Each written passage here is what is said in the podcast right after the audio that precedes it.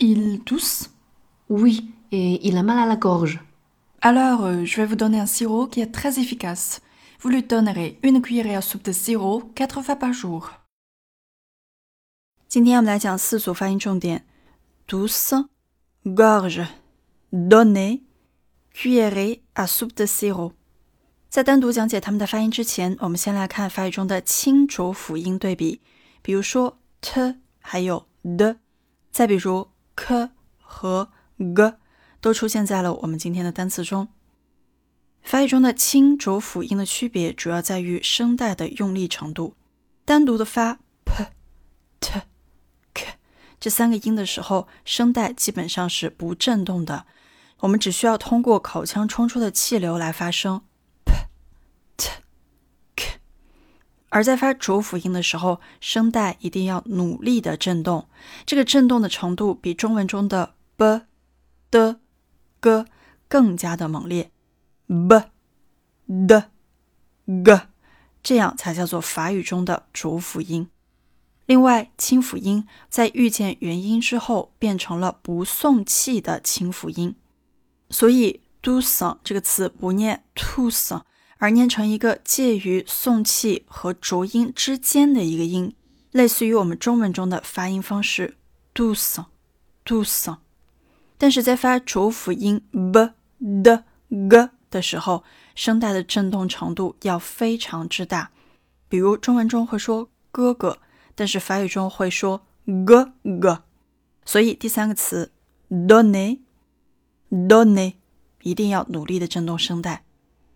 第四组单词中的 cuillère，cuillère，这个 k 是出现在半元音或者是说半辅音的前面，所以它不会念成类似于 g 的音，保留 k 这种送气的方式。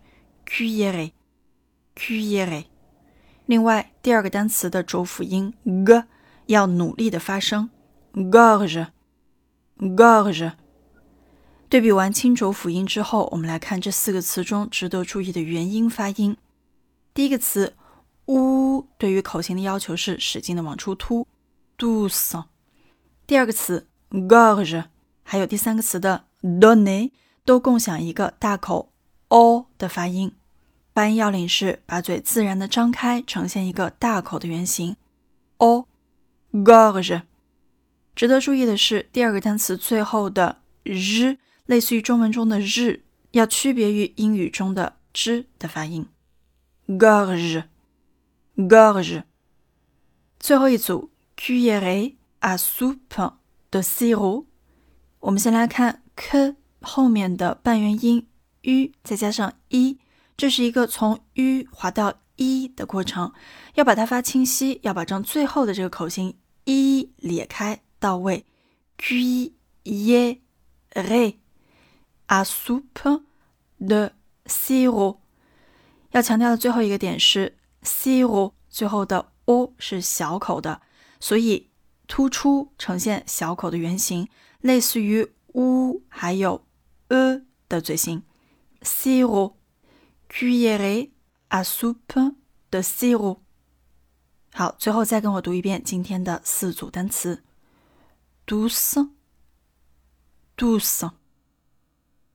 Gorge, gorge, donner, donner, cuillerée à soupe de sirop, cuillerée à soupe de sirop, cuillerée à soupe de sirop. Voilà, entraînez-vous. Il tousse. Oui, et il a mal à la gorge. Alors, euh, je vais vous donner un sirop qui est très efficace. Vous lui donnerez une cuillerée à soupe de sirop quatre fois par jour.